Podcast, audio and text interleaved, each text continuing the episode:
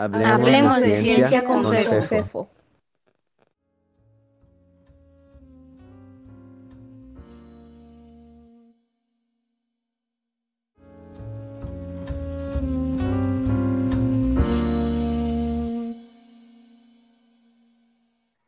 Claro, nos hace falta laboratorios. Nos hace falta laboratorios, pero... pero... iba a decir que si tú no puedes, bueno, lo que pasa es que tu laboratorio está ahí junto de tu casa, ¿no? Se me hace que ya hasta moviste el equipo a tu casa. no me dejaron, sí estaba yo queriendo sacar, pero me pararon cuando iba yo a salir. No te permitieron. Me dijeron, no, eso no puede salir. No, no me permitieron. Bueno, también la regué porque no pedí permiso y no contaba con que me iban a, a revisar la cajuela. Lo bueno que no me, no me llevaron las autoridades. Bueno, pues ya, ya son las, las 8.05 de la noche en este jueves 4 de febrero. Entonces vamos a, vamos a comenzar esta, esta entrevista de Hablemos de Ciencia con FEFO. Quiero agradecer a, a todas las personas que se, que se están uniendo a través de, de Facebook para seguir en vivo esta entrevista, eh, en donde Ah, es una de dos, este, la, estamos haciendo en dos partes, en donde vamos a entrevistar a las personas que ganaron la cátedra Marcos Mochinsky 2020, que fueron cuatro investigadores mexicanos eh, que trabajan en México y a quienes vamos a entrevistar eh, el día de hoy. A dos de ellos y los otros dos eh, la próxima semana. para para informar un poquito sobre qué es esto de la, de la cátedra Marcos Mochinsky, quiero eh, nada más leerles así brevemente eh, la descripción de esta cátedra eh, a través de la Fundación Marcos Mochinsky. antes de leer eso, les comento que Marcos Mochinsky fue un físico mexicano, pionero en el desarrollo de la física como actividad de investigación científica en nuestro país y pues con una eh, carrera y, este, muy sobresaliente a nivel internacional. Eh, la Fundación Marcos Muchinsky es una asociación civil cuya misión es impulsar la ciencia en México.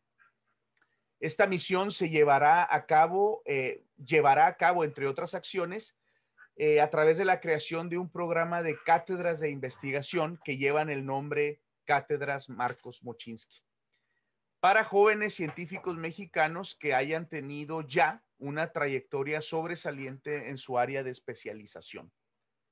Dichos reconocimientos no intentan premiar el final de carreras brillantes, sino dar impulso a carreras exitosas en pleno ascenso.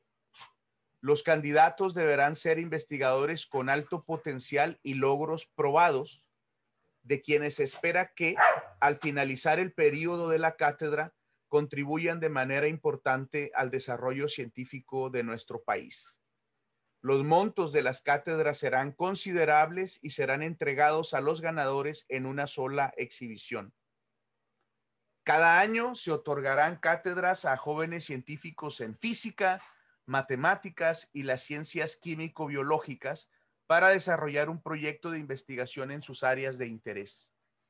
Los ganadores de estas cátedras serán escogidos a partir de un riguroso proceso de selección en el que serán evaluados por reconocidos científicos mexicanos.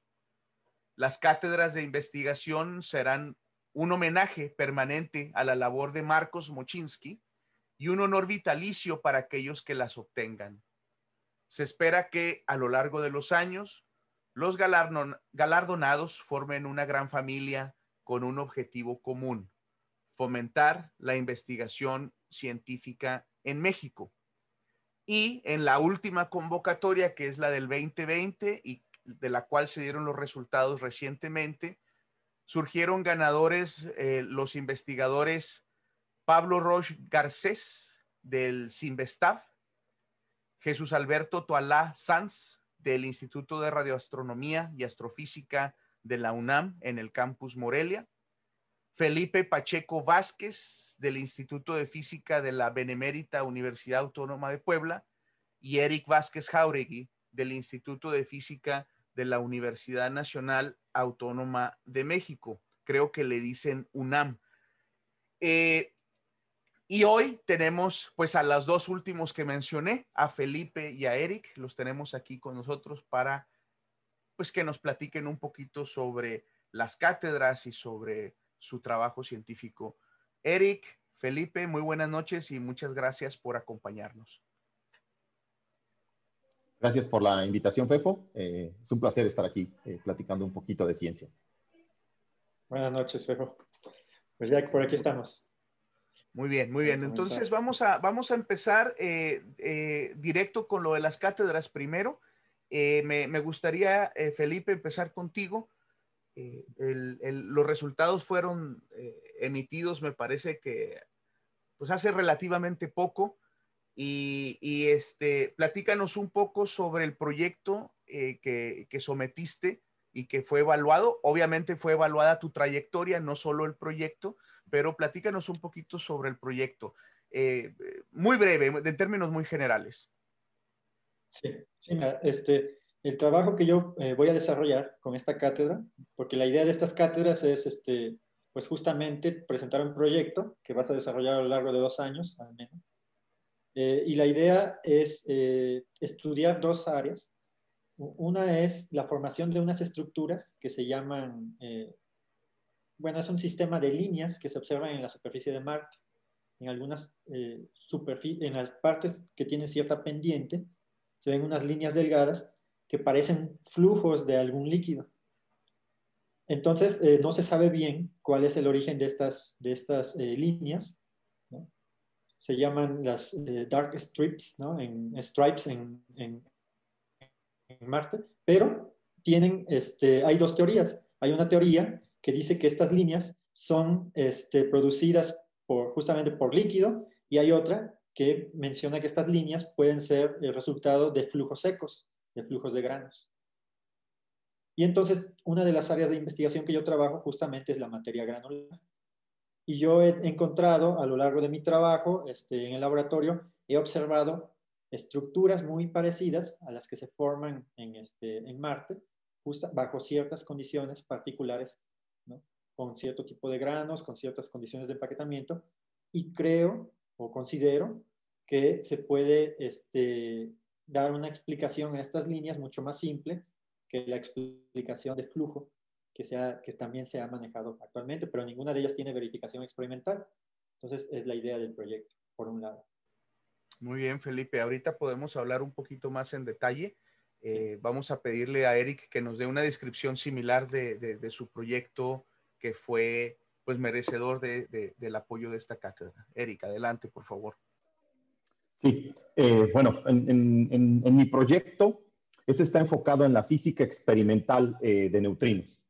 Entonces, eh, parte de esta, de esta cátedra del proyecto es, es, es, sobre un programa sobre física de neutrinos en el cual estoy involucrado y en el cual estoy trabajando, tanto aquí en México como, como con colaboradores en el extranjero. Y lo que queremos básicamente es estudiar física de neutrinos, estudiar propiedades de, de, de, de neutrinos, específicamente eh, en reactores nucleares. En los reactores nucleares se emite una gran cantidad de estos eh, neutrinos que son partículas fundamentales de la naturaleza, como el electrón, que tal vez eh, muchos conocen, que hemos aprendido en la, desde la primaria, la secundaria. Y ahora queremos estudiar esta partícula fundamental que interactúa muy poco, es muy rara su interacción y queremos estudiar sus, sus propiedades. Entonces el proyecto en esta primera fase, que es la parte de la cátedra Marcos Moshinsky, eh, eh, consiste en, primero, desarrollar lo que se llama técnicas de bajo fondo, que es básicamente estudiar eh, tanto materiales, condiciones, detectores, donde se tenga una baja cantidad de eventos radioactivos del ambiente, de la naturaleza. Y esto es porque va a permitir que nosotros podamos observar los neutrinos. Esa es la primera parte de esta, de esta, cátedra. Es eh, tener las condiciones óptimas, estudiar las condiciones ópticas, óptimas para poder medir neutrinos. Y el segundo es eh, la puesta en marcha, eh, construcción y operación de un detector con centellador líquido. El centellador es como un aceite que cuando partículas interactúan con él emiten luz y queremos con este detector con centellador medir neutrinos en un reactor en, en México. Y esta sería la parte inicial, que es lo que consiste en la, la cátedra de dos años, porque posteriormente queremos incrementar para seguir estudiando las propiedades de los neutrinos con eh, detectores más sofisticados, donde podamos explorar eh, eh, propiedades de estos neutrinos y, ¿por qué no?, física nueva, algo que jamás ha sido observado en la naturaleza. Eso es lo que, lo, quiero hacer los primeros dos años y el programa completo, ¿no? que tal vez vaya a tardar unos cinco o seis años. Muy bien, Eric. Muchas gracias. Vamos a elaborar un poquito más en esas ideas también conforme avance el programa. Quiero invitar a, las personas que nos están escuchando a interaccionar con Eric y con Felipe a través de los comentarios. Eh, yo, yo, puedo leerlos y podemos hacerles preguntas a nuestros invitados. Eh, Felipe, mencionaste de, estas líneas que son observadas en algunas de las regiones en Marte. Eh, ¿Estas observaciones fueron hechas por, sondas en, en, tierra o, o, son... Platícanos un poco sobre cómo, cómo es que observaron esto.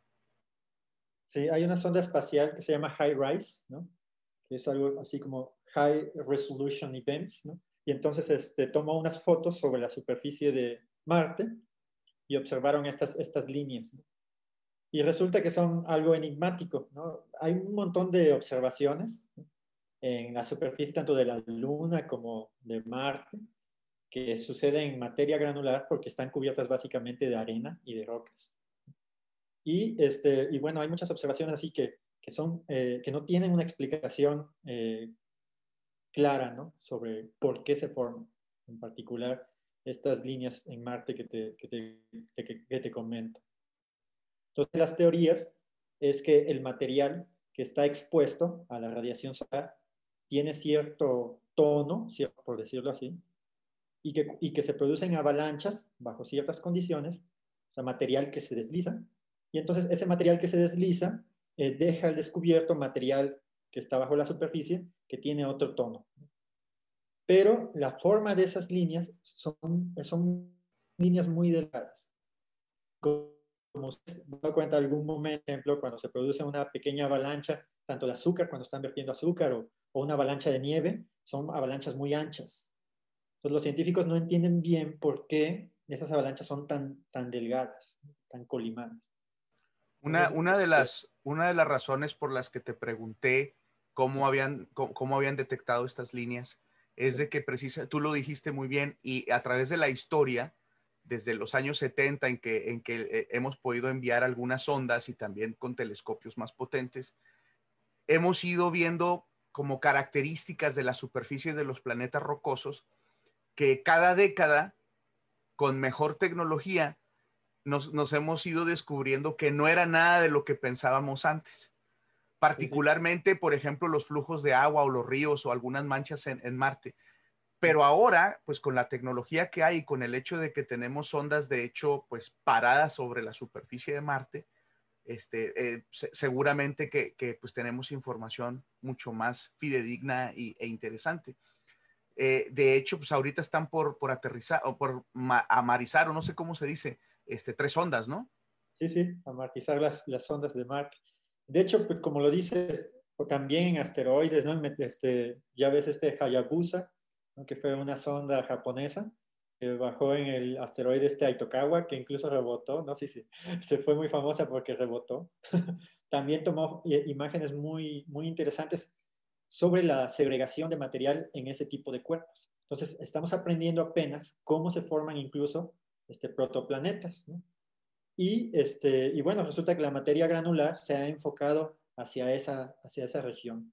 La materia granular inicia como una área de la física enfocada principalmente a resolver problemas de ingeniería, granos, que se usan en la industria, por donde sea, pero ahora se está cambiando hacia esa, hacia esa área ¿no? para estudiar superficies planetarias y de asteroides. Entonces, por eso enfoqué este, este proyecto hacia esa, hacia esa perspectiva. Excelente.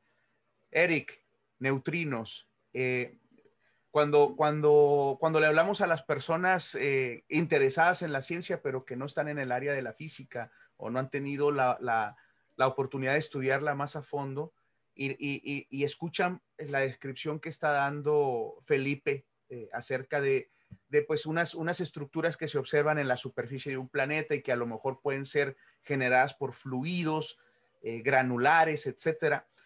Creo que esas palabras, eh, de alguna manera, cualquier persona que las escuche va a asociar una idea clara con ellas. Cuando escucha de que Eric va a estudiar neutrinos provenientes de reactores nucleares, seguramente también genera ideas en su cabeza, pero creo que quizá un poquito menos concisas, menos concretas. Entonces, platícanos, al margen de tu proyecto personal en este momento, platícanos un poco por qué es importante estudiar a los neutrinos eh, y, qué son en, la descripción que mejor que tú puedas brindarnos en este momento. Eh, creo que eh, perdimos a Fefo o me perdieron a mí. No, a Fefo un poquito, ¿verdad? Ok. Bueno, déjenme les platico un poquito sobre los neutrinos. Los neutrinos eh, son eh, partículas fundamentales de la naturaleza. Es decir, todo lo que, lo, que está a nuestro alrededor, tal vez eh, muchos de nosotros alguna vez nos hemos preguntado de qué está hecho. Y estas ideas han evolucionado a lo largo de la historia de la humanidad. los griegos, por ejemplo, que creían que todo estaba hecho de tierra, aire, agua y fuego.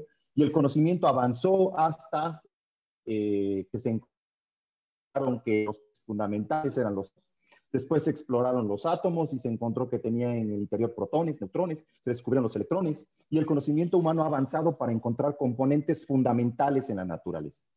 Eh, al momento tenemos un conjunto de partículas que creemos que son aquellas que componen prácticamente toda la materia, casi toda la materia que está a nuestro alrededor, la materia que observamos, mejor dicho, y dentro de ellas hay unas partículas que se llaman eh, eh, eh, neutrinos. Son partículas, cuando digo fundamentales, es que creemos que no están compuestas de ninguna otra componente, de ninguna otra partícula.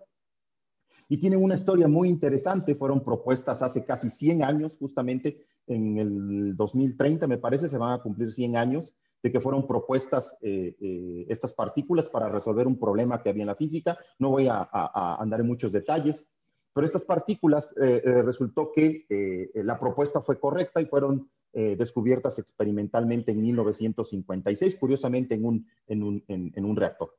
eso es lo que yo podría decir sobre los neutrinos, sobre lo que son, en dónde están. Los neutrinos están por todos lados. los neutrinos salen del Sol, salen del interior de la Tierra. Nosotros emitimos neutrinos, por ejemplo, estos neutrinos son emitidos en su mayoría a través de decaimientos de partículas, que eso es básicamente desintegraciones. Es decir, hay átomos en la naturaleza que son inestables, que no pueden estar, eh, eh, mantenerse, se desintegran y ahí aparecen estos neutrinos. Y estos neutrinos, eh, las fuentes, como, como mencioné, el Sol, la Tierra, cuando explota una estrella salen muchísimos neutrinos, nosotros emitimos neutrinos y también en el interior de un reactor podemos decir que nosotros producimos, o bueno, eh, es una forma de producir eh, neutrinos, un gran flujo, una gran cantidad eh, de neutrinos.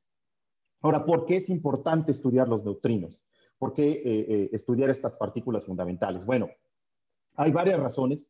Una de ellas es porque los neutrinos son, junto con los fotones, después de los fotones, las partículas más abundantes del universo lo que más abunda en el universo son fotones y después de los fotones son los neutrinos. Están por todos lados. Entonces, nosotros hemos aprendido que al estudiarlos, aprendemos sobre el universo. Además de que eh, en, el camino también resultan aplicaciones eh,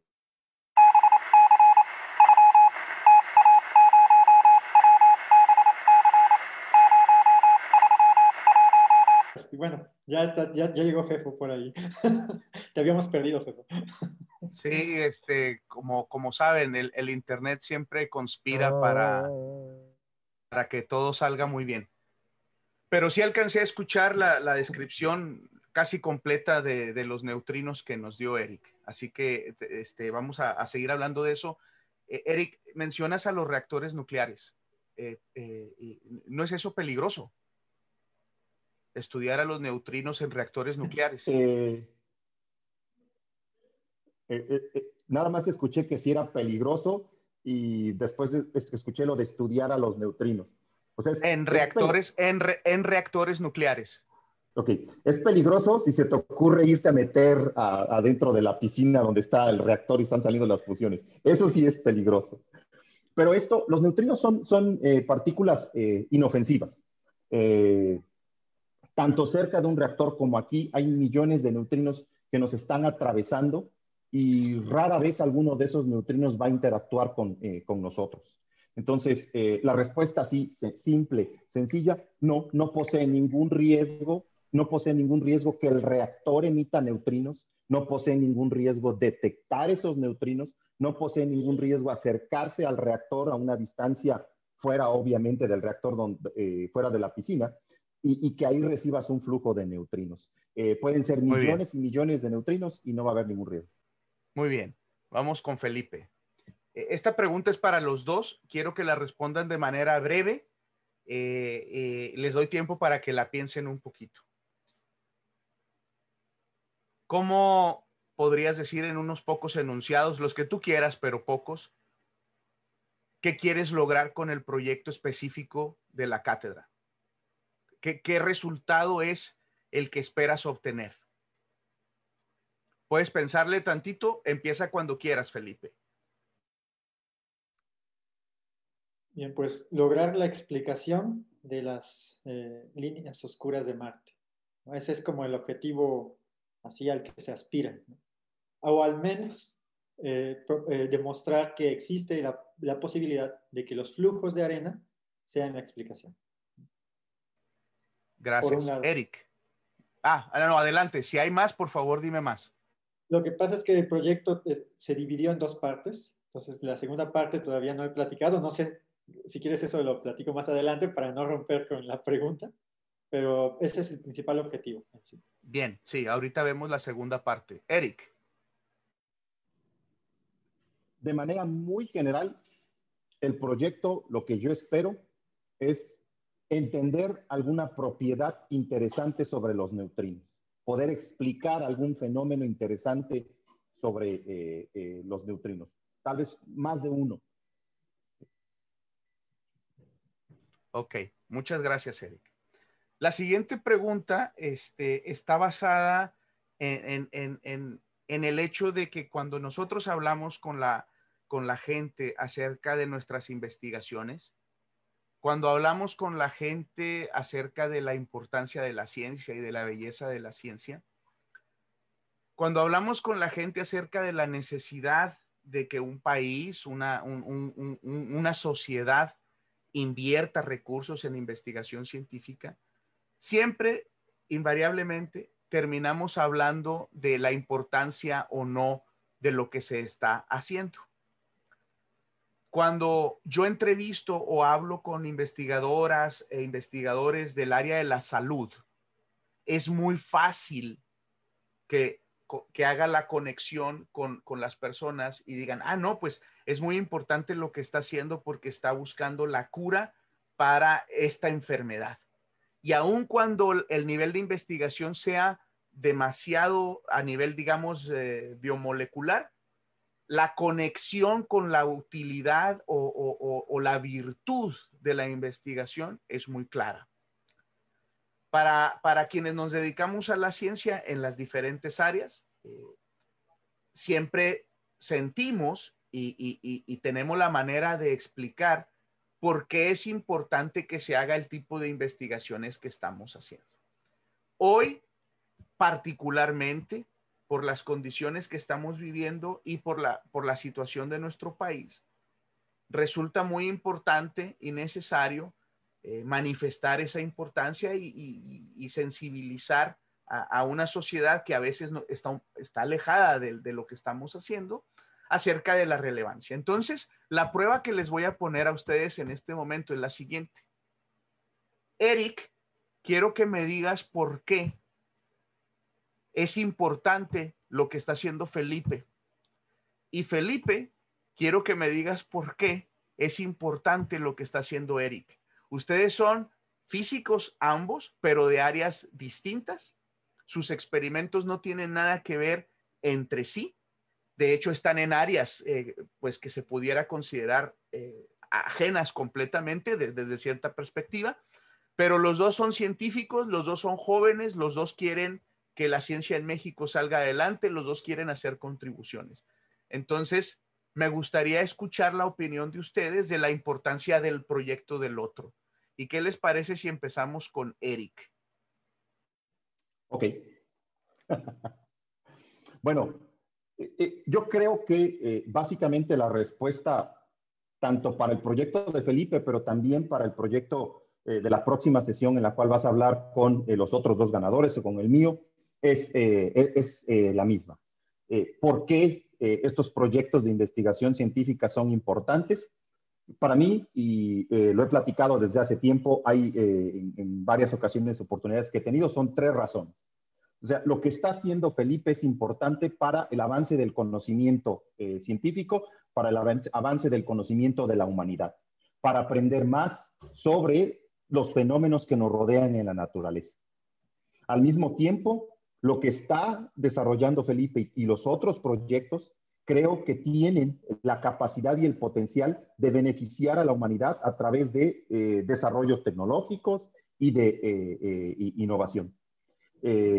Y la tercera es que eh, el hecho de que alguien se ponga a estudiar la superficie de otro planeta, lo que se forma en eh, la superficie de eh, formaciones rocosas, de arena en otro planeta, sirve de inspiración y de motivación a muchos jóvenes. Muchos jóvenes que tal vez se hacen preguntas ya no sobre las partículas fundamentales o sobre la, la superficie de un planeta, pero a lo mejor se queda viendo en, su casa eh, cómo caen las hojas de un árbol, cómo cambian de color, eh, o se queda viendo cómo eh, animales en, que, en la naturaleza se agrupan o se mueven de cierta forma, o simplemente se queda viendo las hormigas en el suelo que pasan alrededor de él. Eso, esas preguntas que, él se hace cuando ve que hay personas como Felipe, que se hacen preguntas sobre lo que pasa en otros planetas, a él le, sirve de inspiración y en el camino, para mí, puede aprender que esto, esas preguntas que se hace, sirven para que él tenga una forma de vida eh, eh, honesta, podemos decir, eh, y útil para, la humanidad. Esas son las tres cosas que yo creo que, em, que son importantes del por qué realizar estos, estos tres proyectos. Y voy a agregar una más. Eh, e-, esto es en parte, bueno, no es una más, sino es, un comentario a, un lado de lo que mencionas, ¿no? del ambiente que se desarrolla en el país y también eh, eh, el cómo la gente percibe a la, investigación científica. Es, ¿Qué te parece? ¿qué te, ¿Qué te parece si eso lo dejamos para porque voy para allá con una serie de preguntas. sí, exactamente. ¿Qué te parece si, si nos esperamos tantito con eso y le damos oportunidad a Felipe de que, de que a ver si encuentra algo interesante e importante en lo que tú haces? Felipe, por favor. Sí, me va a costar, pero voy a intentarlo. para no quedar mal. Mira, este, hay, yo, creo que hay dos eh, tipos así de experimentales que, estamos aquí, con, bueno, eh, eh, eh, Eric y, yo, trabajando en dos formas distintas totalmente. Uno es en pequeños laboratorios, ¿no? como mis experimentos que se hacen, no se los comenté hace rato, pero son experimentos que se hacen en una mesa, como la que todos podrían ahorita estar cenando, ¿no? Así, de ese tamaño son los, los pequeños este, experimentos. Y bueno, son experimentos que en cierto modo puedo desarrollar yo con mi grupo de estudiantes. Pero por el otro lado, hay investigaciones de muy gran calibre a nivel internacional, en donde se necesitan colaboraciones con investigadores de todo el mundo, Japón, Estados Unidos, Latinoamérica, México, ¿no? en este caso, Europa, de todos lados hay investigadores trabajando en esos grandes este, experimentos. Y bueno, ese es el tipo de trabajo que, que hace Eric. Él tiene, ah, propone un proyecto de investigación sobre neutrinos que son a gran escala, a colaboración internacional, y que tratan de dar respuesta a preguntas fundamentales sobre cómo está formado el universo. Y uno de esos es pues tratar de entender mejor cómo son los neutrinos. O sea, estas partículas que casi no interactúan con nada, que muy difícilmente interactúan y que nos cuesta tanto conocerlas, pues entonces necesitamos estudiarlos, pero necesitas grandes experimentos Y Eric, a lo largo de su formación, ha trabajado con dos cosas que les cuesta interactuar, ¿no? Una que básicamente no interactúa con nada, que es la materia oscura, y los neutrinos. Entonces yo creo que el proyecto de Eric es muy importante justamente por eso, y, que, y, me, además de ser mi paisano, ¿no? Los dos somos de la misma ciudad, entonces también por eso es muy importante para mí que, este, que el trabajo que él desarrolla en. Muy bien, y ese último comentario este, me lleva a la siguiente pregunta, Felipe. ¿Desde cuándo conoces a Eric? Uy, esa es una historia. Este, más o menos, más o menos. Sí. sí este, yo creo que hace, unos 15 años. Bueno, espérame, tengo 30. Déjame hacer un poquito de cuentas, no más, como 20 años, 20 años. Ok, muy bien. La, la razón por la que pregunto eso es para, mí, para dar fundamentación a mi siguiente pregunta en esta entrevista. Ya hablamos de los proyectos, falta que tú nos digas un poquito sobre la segunda parte de tu proyecto. Eh, vamos a, dejarlo para más tarde, que no, no, dejes que se me olvide, es muy importante. Pero ya, ya vamos a la mitad de la entrevista y ahora quiero eh, ir en una dirección que, que, siempre me gusta llevar estas entrevistas. Ustedes son cuatro personas las que ganaron este premio y, yo decidí eh, entrevistarlos por separado porque entrevistar a cuatro en, uno solo no hay suficiente tiempo. Y entonces cuando pensé en dividir, este, la razón por la que los elegí a ustedes dos es precisamente por, porque sé que se conocen de hace mucho tiempo y que son paisanos, como dijiste tú, Felipe. Eso, aunado con el hecho de que se conocen desde hace mucho tiempo, me invitó a hacer un experimento. Una de las cosas que yo quiero lograr con este programa de Hablemos de Ciencia con FEFO, en particular con las entrevistas, es eh, hablar un poco sobre, sobre las personas que hacemos ciencia en el país y de dónde somos y cómo somos y por qué hacemos lo que hacemos y de alguna manera cómo llegamos a donde estamos. Y creo que eso es importante eh, por la imagen que a veces se tiene de, la gente que hace ciencia, que como somos pocos y, además estamos muy ocupados, de repente eh, pareciera que, eh, no somos gente normal, ¿no? Que bueno, ahorita ustedes nos van a decir si son normales o no. Pero entonces quiero que Eric nos presente la vida de Felipe que en unos 10 minutos nos hable sobre Felipe, el que conoció, eh, dónde estudió, los atributos que tiene, de dónde viene, lo que pueda decirnos de su familia, de sus orígenes, lo que sepa. Ojalá que en los 20 años que se han conocido hayan platicado de esas cosas. Y luego tú, Felipe, nos vas a describir a tu amigo, voy a suponer que son amigos, eh, Eric. Entonces empezamos con Eric. Oye, Solo las cosas buenas. bueno, y lo de mantengámoslo, mantengámoslo sensato, pero, pero puedes poner algún picante, no hay ningún problema. Eric, tú comienzas. Tienes 10 minutos. 10 minutos para... No, es mucho tiempo. Máximo, máximo. Y bueno, lo de amigos este, es, es, es correcto, ¿no? Bueno, eh, eh, Felipe es de un pequeño lugar eh, a las afueras de Huatusco, Veracruz, que está probablemente como a, yo creo que deben de ser como 4 o 5 kilómetros, que se llama eh, eh, eh, Sabanas. Y ahí nació, su familia es una familia que se encarga de, trabajar en el campo, puedo decir que una familia pues cafetalera, ¿no? De la región de, del café de ahí de, de Huatusco. No sé a dónde fue a la primaria, a la secundaria, creo que eso no le he preguntado, pero nosotros nos conocimos cuando él fue a la preparatoria, eh, fuimos a la misma preparatoria en Huatusco, Veracruz, el bachiller general Francisco J. Mújica. Eh, de hecho, él fue compañero de generación de mi hermana y ahí, eh, ahí lo conocí y lo conocí como alguien que se interesaba mucho en los experimentos, en hacer experimentos de, de cualquier cosa que se le ocurría. Él tiene un sello particular, bueno, tenía un sello particular y es que básicamente su experimento se reconocía en la prepa porque era el que tenía un montón de cinta y parchado por todos lados, ¿no? Esos eran los sellos característicos de sus experimentos, pero eran unos experimentos eh, buenísimos para nivel de preparatorio. Eh, eh, yo me acuerdo que alguna vez Felipe, cuando yo decidí estudiar física, él quería también estudiar física y me fue a preguntar un poco, creo que ahí fue donde tuvimos una conversación más cercana de las primeras veces sobre qué hacía un físico y eh, eh, eh, qué era estudiar física, ¿no? Entonces yo también estaba metido ahí estudiando física. Realmente no recuerdo bien lo que le dije, pero lo que sí es que lo convencí, ¿no? Para que estudiara física. Y como muchos de nosotros, él desarrolló su vida académica, fue a la Facultad de Física de la Universidad Veracruzana en Jalapa, de ahí surgió eh, la oportunidad de hacer un, eh, un, doctorado, un postdoctorado, el cual se fue en Bélgica, y regresó a eh, Puebla, donde fue aceptado en el, Instituto de Física de la, Benemérita Universidad Autónoma de, Puebla. Ese es, ese es, más o menos lo, cómo yo podría resumir su historia en la ciencia, cómo se interesó en la, en, en la prepa y debo de decir que para mí, eh, Felipe es uno de los mejores físicos experimentales de este país.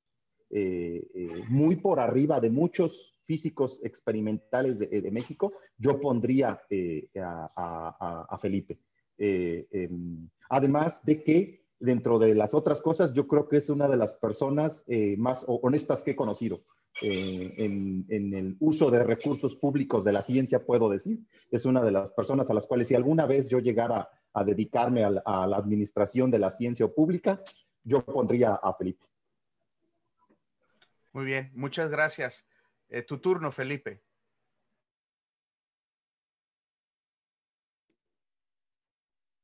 ¿Me escuchan todavía? Sí, yo sí te escucho. Sí. Bien, pues este, casi me haces chillar, Eddie. ahora te toca a ti, ¿eh? Tú, tú chilla, tú chilla, con, confianza, con confianza, te esperamos.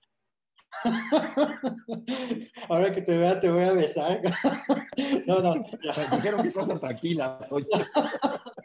Bien, no, este, bueno, pues miren, también hay que decir primero que yo soy de la generación de Elia, pero Elia es más joven que Eric. Entonces, este, de hecho, yo estaba en la prepa, justamente, Eric es allá de, la ciudad de Huatusco, también, este, conozco bien a su familia, a su mamá, a su papá, a sus hermanas, y este, de hecho conocía más a Elia que, a Eric, pero posteriormente, eh, yo poco a poco, como estudiamos en la misma preparatoria, teníamos un profesor en común, el ingeniero Andrés Mirón, que también este, influyó mucho en esto de estudiar física ¿no? para nosotros, y este, Eric, pues él platicaba mucho de Eric, ¿no? Y pues Eric se volvió así como una eh, estrella, ¿no? Para, para mí porque era como, como era mayor, me lleva algunos añitos, entonces él estaba en la, en, la, en la facultad y recuerdo que fui a las Olimpiadas y nos vimos por allá en, en Jalapa justamente.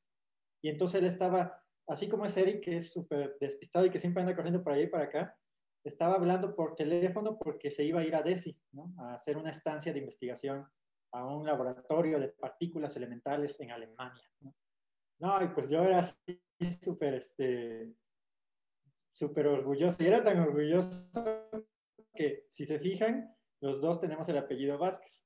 Y entonces yo decía, no, es que mi primo Eric Vázquez es súper fregón, ¿no? En realmente no es mi primo. No, pero yo lo paréntesis, yo lo paréntesis, no sabemos no sabemos si somos primos. Pero yo lo presumía como si fuera mi primo. Y bueno, entonces supe que él hacía eso y pues la verdad es que eso sí me impactó mucho y de hecho tiene razón, o sea, fue una de las personas que, que eventualmente eh, impulsaron que yo también estudiara física. O sea, siempre es bonito saber sobre otras personas de tu propio pueblo que están haciéndolo y que tú dices, bueno, si ellos están haciéndola, tú también puedes echarle ganas y sacarlo adelante. ¿no? Y entonces justamente pues me fui a la facultad de física y este, y ahí esté siguiendo más o menos esa idea ¿no? con, con Eric. Ya después lo que sé de Eric es que después de hacer esa estancia en el DESI, este, él estaba en la facultad, después se fue a hacer la maestría, el doctorado en la Universidad de San Luis Potosí, y, este, y después del doctorado hizo un postdoctorado en, este, en Sudbury, en Canadá, en un laboratorio subterráneo en donde estudian neutrinos y materia oscura, experimentos así gigantescos a mil metros sobre el, este, bajo el nivel del mar, ¿no? O sea, en la tierra, eh, son unas bolotas enterradas en donde Eric este, trabaja, eh, bueno, trabajó experimentalmente en, esos, este, en esos experimentos este, con un premio Nobel que fue Arthur McDonald, ¿no? Bueno, estaba en ese laboratorio Arthur McDonald y, este, Y bueno, después regresó a México por allá del 2014, más o menos regresamos a la misma época. Me acuerdo que yo llegué aquí a Puebla y Eric llegó en la misma convocatoria en donde yo participé también, en, este, en el mismo año más o menos llegamos, ¿no? Él a la UNAM y yo a Puebla. Y pues desde entonces hemos tenido una relación cercana. Esa es así a grandes rasgos la historia de cómo lo conozco. Muy bien, muy bien, Felipe. Muchas gracias a, ambos por, por, sus descripciones. Eh, ya habrá otro momento, eh, sobre todo si el auditorio lo demanda, en donde podamos entrevistarlos ya en exclusivo a cada uno de ustedes y hablar de más detalles de, su vida, que siempre son interesantes, aunque parezca que no, siempre son interesantes. Una de las cosas que, que tengo dos preguntas o dos temas para finalizar la entrevista. Y el primero es, la divulgación y el trabajo que ustedes hacen con los chavitos y chavitas de Huatusco. Eh, ustedes, no sé desde cuándo, pero al menos estoy seguro que desde esa época que menciona Felipe, que regresan al país, se involucran en, estas actividades, en esta idea de realizar actividades para que eh, estudiantes jóvenes de la región de donde ustedes son eh, tengan acceso a información, tengan acceso a, charlas, a, talleres, a ideas eh, de, científicos y científicas del país, y ustedes deciden hacer algo. Platíquenos de ese proyecto. Bien, bueno, este, los dos, Eric, ¿tú quieres empezar o cómo le hacemos? Cualquiera. Eh, empieza si quieres. Bien, pues mira, empezamos este, justamente en el 2016 fue cuando lanzamos la primera jornada de la ciencia en Huatusco. Y pues la idea era justamente eso. Conocemos a otro colega que es Joel, ¿no? que lo conociste cuando nos visitaste y cuando participaste en la jornada. Y, este, y bueno, Joel, que es de Cotecontra, de otra comunidad de Huatusco. Yo soy de Sabanas, él es de Cotecontra. Y Eric, que dice que es huatusqueño, es de por la colonia. Exacto, exacto, exacto, exacto. No, yo no dije que soy huatusqueño, o sea. Y entonces, este, pues los tres físicos de una zona, pues chiquita, ¿no? Porque es un pueblito, después de todo, Huatusco. Entonces decíamos, bueno, mira, pues somos tres físicos, vamos a hacer, ah, vamos a armar algo. Nos pusimos a platicar gracias a estas redes, ¿no? Como siempre, en Facebook ahí, platicando. Y, este, y armamos la, la primera jornada de la ciencia cuyo objetivo era invitar a investigadores de todo el país, este, de distintos temas, de distintas áreas de la ciencia, física, matemáticas, biología, fisiología, lo que sea, y que dieran una plática para los estudiantes de las preparatorias. Y eso, pues, este, afortunadamente siempre, este, desde el principio fue un éxito, o sea, hemos tenido, es en un teatro, el Teatro Solleiro, en Gatusco, se llena de 500, 600 estudiantes, y les dan una plática, dos o, dos o tres pláticas anualmente. ¿no? Y, este, y bueno, hemos organizado esa jornada desde 2016 hasta este año. No sé qué más, Eric, que puedas agregar. Yo, a, mí sí me gustaría agregar algo. Eh, creo que, eh, eh, bueno, esto surgió muy interesante porque debo decir que la idea fue de Felipe, pero no fue de Felipe la idea. sucede que ambos estábamos estábamos pensando en organizar algo para la comunidad, para nuestra comunidad. Porque eh, creo que ambos, ambos nos reflejamos en algo muy interesante. La razón de que nosotros estudiemos física tiene que ver mucho con un buen maestro que nos mostró la belleza de la, física y de las matemáticas. Yo creo que eso es lo que a muchos eh, colegas les ha impulsado a hacer la investigación científica, el tener un buen maestro que inspire eh, el amor por la ciencia. Y eh, también, por otro lado, cuando uno está en esa encrucijada de qué es lo que puede uno hacer con su vida en la, prepa, muchas veces eh, uno decide algo eh, donde la mayor parte de las personas que están a nuestro alrededor o de la comunidad no lo aprueban, pero son gente que no hacen lo que uno quiere. Y entonces yo me enfrenté a ese problema donde quería ser físico y gente que no eran físicos me decían que no fuera físico pero jamás platiqué con un físico. Entonces, nuestro interés fue el hecho de llevar a los jóvenes científicos que se dediquen a áreas que a ellos les interesen, o bueno, áreas que nosotros consideramos que son interesantes, y que si a ellos les motivan puedan platicar con alguien que hace ciencia, alguien que les puede decir realmente lo que es, eh, lo que hace un, científico. así es como surgió esta parte de, de la jornada de la ciencia, el que los jóvenes se pudieran acercar a científicos reales y pudieran preguntarles y no recibieran el consejo de algún familiar o algún amigo que les dijera, no seas físico, no seas biólogo, y que cuando les preguntes, ¿eres físico o biólogo? No. ¿Conoces a un físico o biólogo? No, tampoco, pero no lo estudies. Entonces, esa era nuestra intención, yo creo, principal. Y también creo, eh, en eh, con Felipe, creo que esto no lo he platicado, pero creo que si nosotros sí tenemos una deuda eh, con la gente que nos con el el de retribuir a la gente es tratar de que nosotros, uh, científicos, a nuestro pueblo, para que también ellos puedan motivarse y vean que pueden desarrollar algo interesante, una vida eh, eh, eh, en la ciencia, que es muy, eh, em, em, ¿cuál es la palabra? Eh, no sé. Es el mejor trabajo del mundo.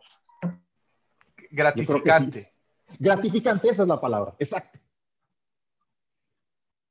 Muchas gracias, Eric. Mira, de hecho, les, les comento que hay un, un par de comentarios en, en, Facebook. Estela Garcés les manda saludos y dice precisamente, mira, cuenten sobre el evento que realizan en Huatusco.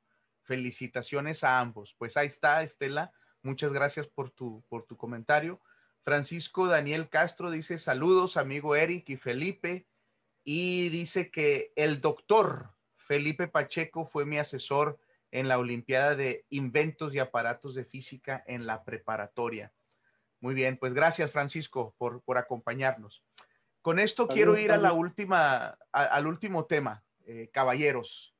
Eh, evidentemente que ustedes van a tener que visitar de nuevo este espacio para, para hablar a más profundidad de otras cosas, pero hay algo que sí quiero aprovechar este momento porque cae dentro del espíritu, en mi opinión, de la, de, la cátedra eh, Marcos Muchinsky, que en su descripción, la cual leí al inicio de esta conversación, habla sobre personas jóvenes, eh, no necesariamente un premio a una trayectoria final, sino más bien a una trayectoria notable, pero que inicia y que tiene futuro.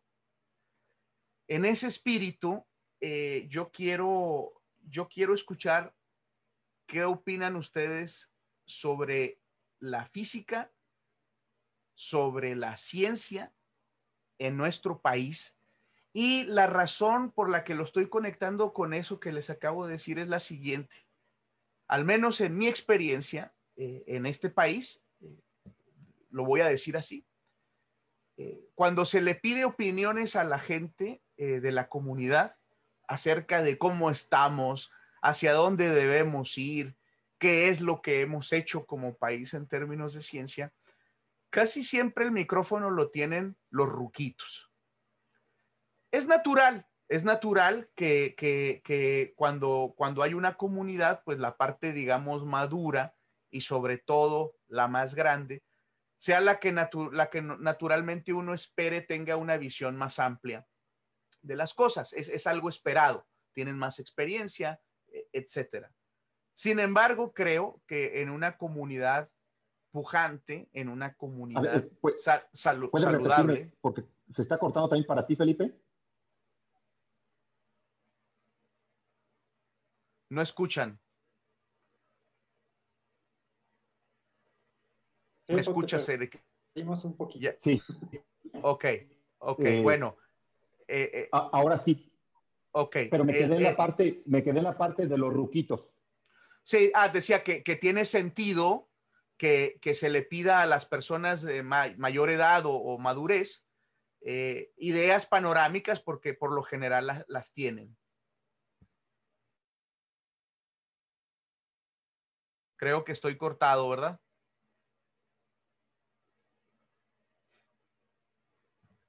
Ah, el internet me está saboteando. Te escucho bien. Estás congelado, pero te escucho. A ver, si quitas tu video, creo a lo mejor que, puedes que, hacer la pregunta que, y lo prendes. Creo que es muy importante, creo que es muy importante saber qué es lo que piensan los jóvenes acerca de su comunidad y hacia dónde debemos de ir. Creo que ese es un ingrediente que debe estar presente en cualquier discusión. Entonces me gustaría escuchar a Felipe y a Eric ¿Qué piensan de la ciencia y, concretamente también de la física en este momento y hacia dónde va en nuestro país? Adelante, Felipe.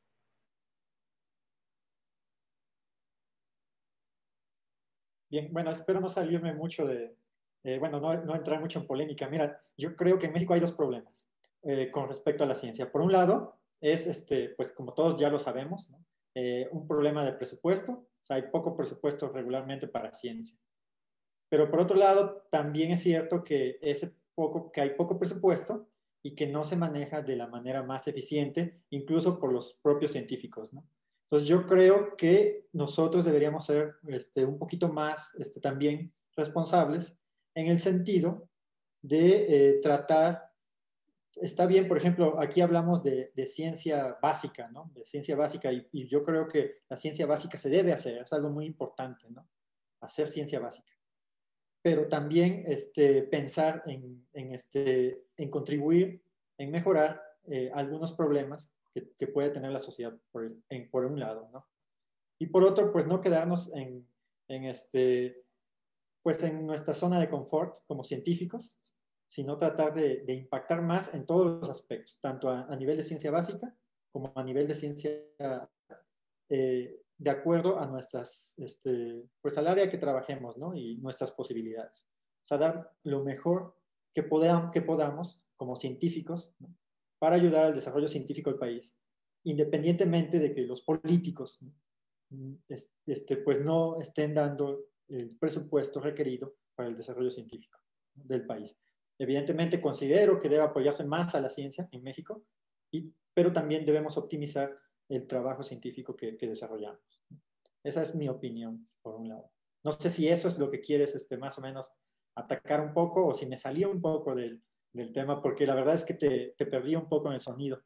No, no, no. Lo, lo, lo, que quiero es saber qué piensas tú acerca de, de, de, la situación actual de la ciencia en el país y qué, qué perspectiva le ves. Entonces, son temas muy amplios y, lo que me acabas de decir es perfecto, eso, es, eso es lo que sientes. Entonces, obviamente podríamos hablar por horas, ¿no? Pero, pero eso está muy bien. Eh, Eric, si quieres, si quieres aportar en, esa, en, esas preguntas, por favor. Yo creo que, bueno, primero coincido con lo que eh, dice Felipe. El presupuesto yo creo que eh, es un gran problema. es un gran problema porque al menos puedo hablar de mi área los presupuestos que se manejan en esta área comparados con presupuestos de eh, experimentos o de investigadores que trabajan en la frontera del conocimiento es, puede ser fácilmente uno, un orden de magnitud, ¿no? Un factor 20. Eh, Entonces estoy de acuerdo con, con lo que dice eh, Felipe. Yo creo que en el sentido, de, la parte donde tú mencionas que cuando se le da la palabra a gente ya, a los llamados seniors de la, de la comunidad, yo creo que gran parte de su respuesta tiene este sesgo y es natural, eh, eh, que creo que en algunos años nosotros lo vamos a tener, que hace 30 o 40 años la ciencia mexicana, o bueno, no sé, tal vez 50 años, eh, estaba en una peor condición o era prácticamente nula. Y hubo mucha gente que trabajó y luchó por mejorar las condiciones tanto laborales como científicas en el país y, las, y, logró avanzarlos. La creación de, diversos, de diversas instituciones, de fondos, eso realmente lo avanzó entonces, creo que cuando tú mides ese, ese avance, es donde la gente dice, sí, la ciencia mexicana ha eh, eh, avanzado. Y ahora nosotros nos toca estar, sí, en una posición donde tenemos ciertos, eh, estamos, podemos decir, ciertos escalones arriba a comparación de hace 30, 40 años. Y ahora a nosotros nos toca avanzarlo, probablemente con las mismas con problemas similares y con también reducción de, de, de presupuesto.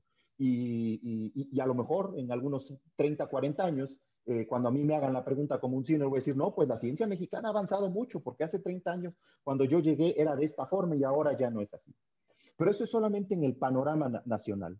Al menos yo puedo hablar directamente en mi área, en mi campo, en que la separación es eh, descomunal con países como Canadá, Estados Unidos, eh, Europa o Japón. No hay forma de que desde aquí yo pueda desarrollar completamente independiente un trabajo que sobrepase completamente a experimentos donde, donde tienen presupuestos uno orden de magnitud o un grado 20 eh, más alto que yo. Tiene uno que empezar con pasos más pequeños para poder aportar y pegados eh, eh, a ellos. No sé cómo sea el problema en algunas otras áreas de, de, la ciencia, pero sí puedo decir esa diferencia entre experiencia, porque los 30 o 40 años que aquí en México se luchó por tener mejores condiciones, por incrementar el presupuesto, pues muchos de, las, de la ciencia en otro país fue de desarrollo científico pleno.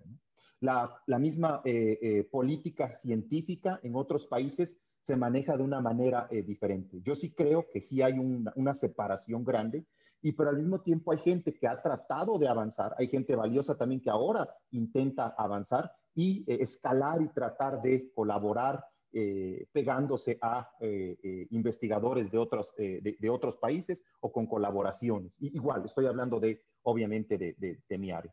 Entonces yo creo que sí, el problema fundamental es eh, los recursos y, eh, y, también nosotros todavía tenemos muchísimos menos científicos ¿no? en el país por cada 5 mil o por cada 10 mil, como lo quieras dividir, hay una menor cantidad de, de, científicos. Y entonces la mayoría de científicos que son muy destacados a nivel internacional en la comunidad son esfuerzos aislados que logran sobresalir. Realmente como comunidad global creo que sí eh, hay una diferencia, ¿no? entre, el, entre la frontera del conocimiento que se desarrolla en otros países. Muy bien, muchas gracias, Eric. Eh, eh, insisto, eh, yo sé que ustedes tienen muchísimo más que decir con respecto a estos temas y, espero poder contar con su presencia en, futuros programas para, para, hablar de eso. para finalizar en, en, este tema ya, algún consejo, alguna propuesta breve que le quieran hacer a estudiantes que en este momento estén pensando si vale la pena o no iniciar el camino de, la ciencia en México y propuestas, sugerencias, consejos a nuestros tomadores de decisiones. Eric es mejor para dar consejos que yo, créeme. Eric, es tuya. No, también tú tienes que eh, decir, bueno, para, puedo empezar yo entonces. Mira, para los jóvenes, y creo que este consejo tiene el sesgo de estar basado en lo que me pasó a mí, creo que eh, eh, la forma, si ellos quieren dedicarse a una carrera científica o algún otro tipo, no tiene que ser necesariamente científica. Simplemente, si tienen dudas sobre algo que deseen hacer, eh, lo más recomendable es que se acerquen a alguien que ya lo haya intentado, que les platique la experiencia, que les, que les platique realmente qué es estar adentro del eh, terreno de juego, podemos, eh, podemos decir. Esa sería mi, mi recomendación. Y yo siempre, últimamente, me he estado robando de tus frases que me gustan. Y si se trata de decidir, Fefo, me refiero a tus frases, si se trata de decidir qué hacer con, con, una carrera científica o alguna otra cosa, a mí me gustó mucho las tres cosas que tú planteas. Uno, que les apasione. Dos, que sea útil a la sociedad. Y tres, que sirvan ellos, que, que puedan hacerlo, que puedan eh, lograr. Ese sería mi eh, consejo. Y en la parte de eh, las decisiones científicas que, toma, que se toman en el país, creo que es importante tener una fuerte base de investigadores eh, eh, que tomen eh, decisiones de política científica, se, va a ir un poco repetitivo o redundante, basados, dejando fuera la parte pseudocientífica. Yo creo que eso es, eso es, eso es, eso es importante porque sí hemos notado que, en, la dirigencia de, de, de algunas instituciones, de algunos lugares, pues sí ha ido mermando la parte pseudocientífica y, es curioso, eh, eh, uno tiene ahí el método científico enfrente, ¿no? lo mejor que tiene la humanidad. Si a mí me preguntan cuál es el invento o descubrimiento o lo que sea que tiene la humanidad, por ahí alguna vez escuchéis el método científico, pero realmente no lo aplican y se dejan envolver por lo que sienten, por lo que piensan. Y creo que es importante que ahí, en esas decisiones de políticas científicas, es donde mejor tienen que emplear eso que hacemos, que es el método científico, porque de otra forma van mermando las eh, eh investigaciones, eh, las, bueno, la, parte pseudocientífica en, en, en, en, nuestra comunidad. Eso yo creo que es, que es eh, muy importante Y para eso se necesitan eh, eh, científicos, científicos dedicados, científicos importantes en la comunidad, que sí los tenemos. Ok. Felipe, platícanos lo que quedó pendiente para cerrar. Bueno, este, sobre el proyecto o sobre lo que creo sobre el consejo. Bueno, eh, cediste el consejo a Eric, pero pueden ser sobre las dos cosas. Pero no me quiero, no me quiero ir sin escuchar la segunda parte de tu proyecto. El proyecto este, es sobre dinámica de fluidos, que es la otra área que trabajo. Y eh, hay algo muy interesante que es la coalescencia, algo tan simple como por qué se forman las nubes, ¿no? Cuando dos gotitas de agua se juntan y otras gotitas vienen y se van juntando y se van juntando. Es un proceso que parece ser muy simple, pero que no entendemos realmente. Y entonces, eh, la segunda parte del proyecto es justamente estudiar la coalescencia de gotas, y para ello lo hacemos en un sistemita muy especial, que son gotas levitantes. Entonces, hacemos levitar unas gotas para evitar los efectos de fricción con cualquier superficie. por ejemplo, si tú pones una gota en un vidrio, pues se forma un angulito, así una, como un, como un podo, ¿no? así como una gotita pegada, y eso evita que lo puedas estudiar bien. Entonces lo hacemos levitar, flotar, y estudiamos la coalescencia de las gotas cuando están flotando. Entonces, ese es el, objetivo y resulta que de ahí podemos sacar cosas bien interesantes como valores de tensión superficial de las gotas por métodos bien simples. Ahorita estamos justamente ya este, desarrollando un análisis en donde del tamaño de coalescencia, tú pones las gotas, inicialmente se ponen a rebotar, las gotas eh, levitando en lugar de coalescer directamente, empiezan a rebotar entre sí. Y llega un momento, conforme se van evaporando, se hacen más pequeñitas y alcanzan un tamaño al, cual cual es. Y si tú mides ese tamaño, de ahí puedes sacar la tensión superficial. Un método simple, barato, que se puede hacer, este, bueno, levitarlas es muy simple, de hecho pueden pensar, no, pero es que estás levitando gotas. Es lo más simple del mundo hacerlas levitar. Pones un plato súper caliente, pones una gota de líquido y levita sobre su propio vapor sin ningún tipo de fricción. Eso se llama el efecto Leidenfrost. Bueno, hacia allá es la segunda línea de investigación que estoy impulsando. Y bueno, ya, este, eso es todo lo que, lo que quería platicar, pero sí, necesitaría más tiempo para describir un sí. poquito. Y lo, y, lo, y, lo vamos, y lo vamos a tener. ¿Y finalmente vas a dar algún consejo o alguna propuesta? No, bueno, es que ya Eric dijo, yo creo que es lo importante, lo que mencionó justamente. Mi punto nada más sería más hacia la comunidad científica, seamos responsables con los si tenemos poco presupuesto, seamos responsables con él y hagamos nuestro mejor trabajo para realmente impulsar la ciencia en nuestro país. ¿no? O sea, no recibamos presupuesto sin hacer trabajo. Hagámoslo bien. Aunque sea poco, hagámoslo bien. Si nos dan más, mejor para que la ciencia crezca, pero con lo que tenemos, tenemos que ser este, responsables. Y ya. Bueno, pues no me queda más que agradecerles y, y comprometerles a que tengamos sesiones de nuevo para, para seguir conociendo sus trabajos y, y, y, pues hablar de estos temas que son tan interesantes para, para nosotros, desde luego, para la comunidad científica, pero que también creo que es importante que la sociedad sepa de, de lo que pensamos y, y, de las cosas incluso en las que no vamos a estar de acuerdo. Entonces, queda abierta la invitación para cuando ustedes quieran eh, y tengan una oportunidad, pues aquí vernos de nuevo. Eric, Felipe, muchísimas gracias. Y muchas gracias a quienes nos escucharon y nos vemos hasta la próxima.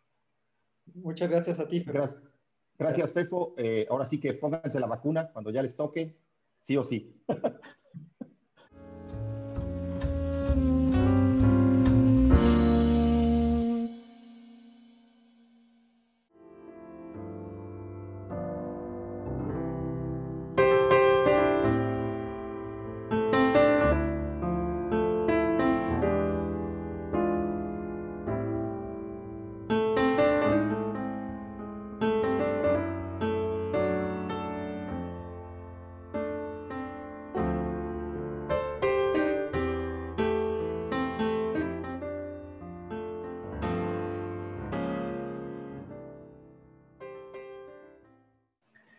Como saben, en este espacio queremos hablar de ciencia, lo que en realidad nos permite hablar de cualquier cosa.